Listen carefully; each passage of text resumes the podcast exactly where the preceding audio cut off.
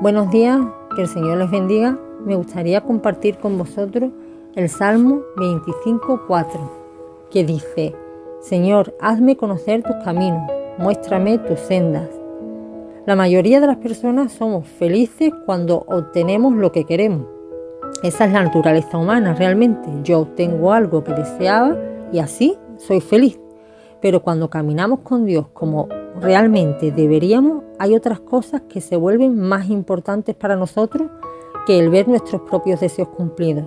Cosas como buscar el deseo de Dios para nuestras vidas.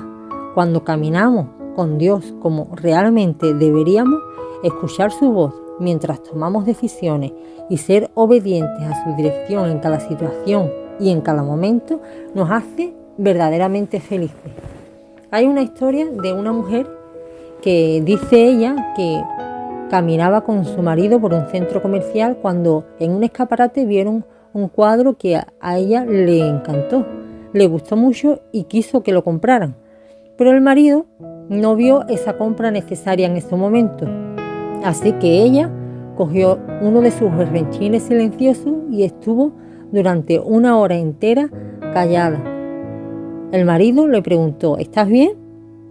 A lo que ella con su boca le respondió, sí, sí, bien, estoy bien, pero realmente en su mente estaba pensando, tú siempre intentas decirme qué hacer, no puedes simplemente dejarme en paz y dejarme hacer lo que yo quiero hacer, y durante una hora chantajeó a su marido de esta manera. Ella sabía que la personalidad calmada y pacífica del marido al final dejaría que ella se saliera con la suya, y realmente fue así. Él, por no pelear con ella, compraron el cuadro. Pero cuando llegó a su casa y lo colocó en la pared, el Espíritu Santo le dijo, ¿sabes?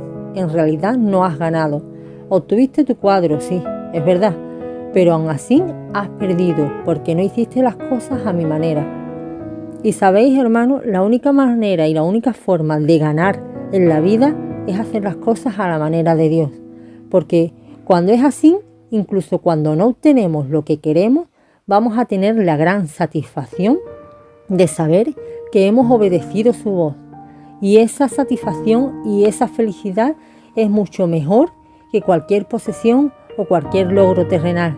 Así que en esta mañana os animo a que podamos acudir a, la palabra de Dios, a este salmo y decir, Señor, hazme conocer tus caminos muéstrame tus sendas, porque esta es la verdadera felicidad del creyente.